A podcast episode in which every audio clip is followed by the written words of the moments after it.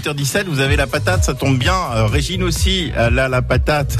On parle particulièrement des pommes de terre aujourd'hui. Ce sont les, les tours de main. C'est le tour de main de Régine qu'elle vous propose chaque jour. Gros dossier donc sur la pomme de terre. Bonjour Régine.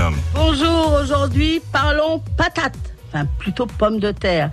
Alors tiens, Comment les faire griller, nos pommes de terre, ça, sans être obligé de rajouter de l'huile en cours de cuisson Alors, pour les faire bien griller, d'abord, il faut qu'elles soient bien essuyées une fois qu'elles sont coupées en morceaux. Hein. Euh, et plutôt avec un linge éponge qui ne sert qu'à ça. Et surtout, quand vous lavez votre linge éponge là, pour, éponger vos patates, euh, eh ben, vous ne les lavez pas avec une lessive et un adoucissant euh, parfumé, hein, parce que sinon, les patates, elles auront le goût. Alors, pour bien les faire griller, vous allez les mélanger avec de l'huile ou du beurre qui a déjà fondu froid.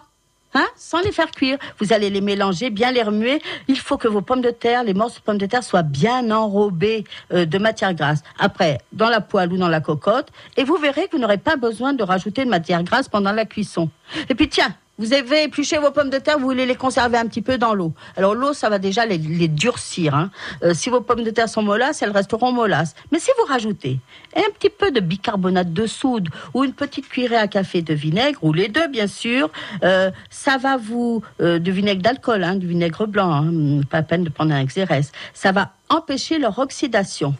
Et puis quand vous avez des pommes de terre, des grosses, des petites euh, à cuire, avec la peau ou sans peau d'ailleurs, et eh ben pour qu'elles cuisent uniformément, hein, et eh ben vous allez les piquer avec une grosse aiguille à tricoter.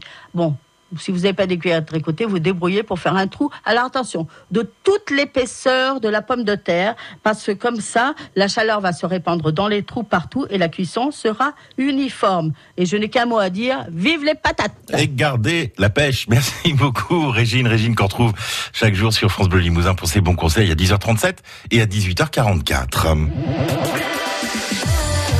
France Bleu Limousin.